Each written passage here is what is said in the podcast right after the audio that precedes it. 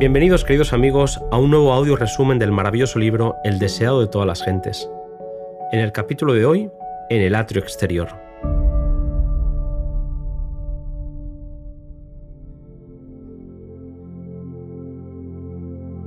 La fiesta que vivía Jerusalén evidenciaba que los sacerdotes y fariseos nunca recibirían a Jesús como el Mesías.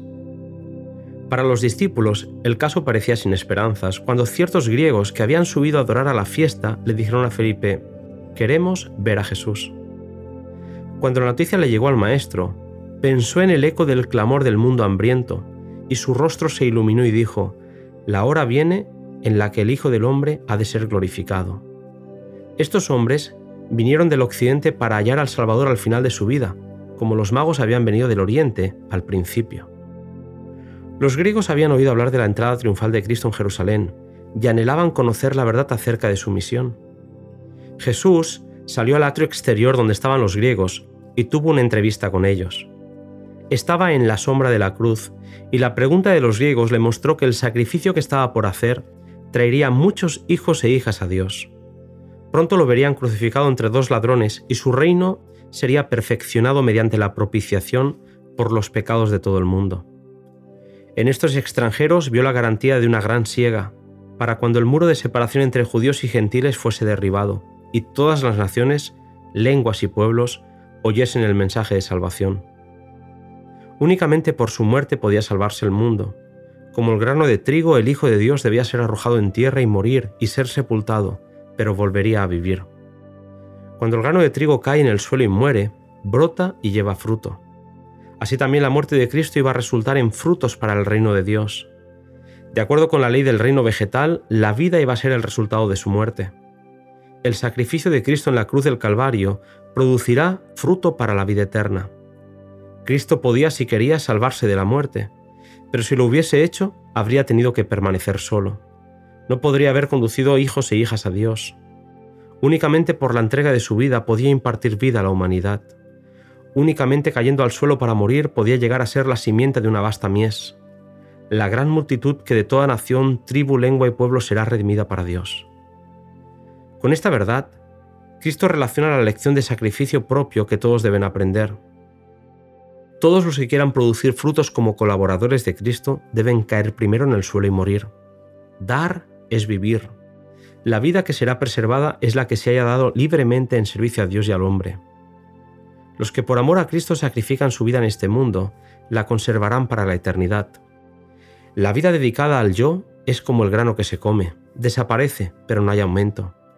Un hombre puede juntar para sí todo lo posible, puede vivir, pensar y hacer planes para sí, pero su vida pasa y no le queda nada.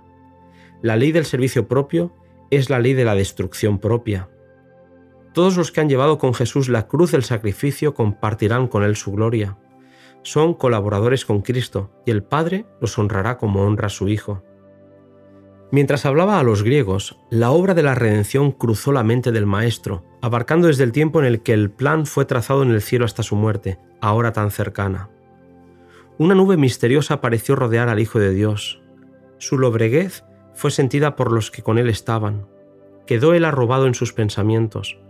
Por fin, rompió el silencio su voz entristecida que decía, ahora está turbada mi alma. ¿Y qué diré? Padre, sálvame de esta hora. Cristo estaba bebiendo anticipadamente la copa de amargura. Su humanidad rechazaba la hora del desamparo cuando, según todas las apariencias, sería abandonado por Dios mismo, cuando todos le verían azotado, herido de Dios y abatido.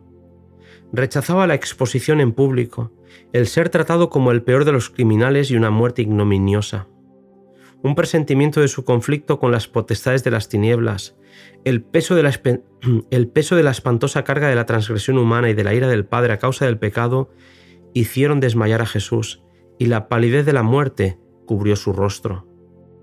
Pero se sometió al Padre, puesto que únicamente por su muerte podía ser derribado el reino de Satanás. Jesús consintió en la agonía, aceptó el sacrificio.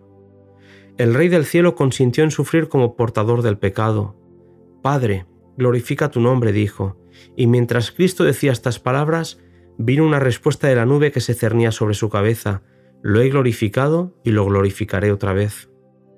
Al oírse la voz, una luz brotó de la nube y rodeó a Cristo, como si los brazos del poder infinito se cerniesen alrededor de él como una muralla de fuego. La gente contempló esta escena con terror y asombro, sin atreverse a hablar con los ojos fijos en Jesús. Habiéndose dado el testimonio del Padre, la nube se alzó y se dispersó en el cielo. Por el momento, terminó la comunión visible entre el Padre y el Hijo. Los griegos investigadores vieron la nube, oyeron la voz, comprendieron su significado y discernieron verdaderamente a Cristo. Les fue revelado como el enviado de Dios. La voz de Dios había sido oída en ocasión del bautismo de Jesús al principio de su ministerio y nuevamente en ocasión de su transfiguración sobre el monte. Ahora, al final de su ministerio, fue oída por tercera vez, por un mayor número de personas y en circunstancias peculiares. Era la evidencia culminante de su carácter de Mesías, la señal del Padre de que Jesús había dicho la verdad y era el Hijo de Dios. Ahora es el juicio de este mundo, continuó el Cristo. Ahora el príncipe de este mundo será echado fuera, y yo, si fuere levantado de la tierra, a todos atraeré a mí mismo, y esto decía dando a entender de qué muerte había de morir. Tal es el resultado de la muerte de Cristo. El dominio de Satanás sobre las almas de los hombres será quebrantado la imagen de Dios que fue borrada será restaurada en la humanidad y una familia de santos creyentes heredará finalmente la patria celestial. El Salvador se pierde en la contemplación de la escena de triunfo evocada delante de él. Ve la cruz, la cruel y vergonzosa cruz, con todos sus horrores esplendorosa de gloria. El amor de Dios se manifiesta al universo, el príncipe de este mundo es echado fuera. Las acusaciones que Satanás había presentado contra Dios son refutadas, el oprobio que había arrojado contra el cielo queda para siempre eliminado. A pesar de todas las evidencias que acompañaron el ministerio de Jesús y de las innumerables señales que habían sido dadas, los judíos habían cerrado los ojos y endurecido su corazón. Ahora que el Padre mismo había hablado y no podían ya pedir otra señal, seguían negándose a creer. Con todo eso, aun de los príncipes, muchos creyeron en él, mas por causa de los fariseos no lo confesaban por no ser echados de la sinagoga. Amaban la alabanza de los hombres más que la aprobación de Dios. A fin de ahorrarse oprobio y vergüenza, negaron a Cristo y rechazaron la oferta de la vida eterna. ¿Y cuántos a través de todos los siglos transcurridos desde entonces han hecho lo mismo? A todos ellos se aplican las palabras de amonestación del Señor, el que ama su vida la perderá. Aquel día, lentamente y con pesar, Cristo dejó para siempre las dependencias del templo. Nos acercamos, queridos amigos, poco a poco al Calvario mientras caminamos con Jesús. En el siguiente capítulo, en el Monte de las Olivas.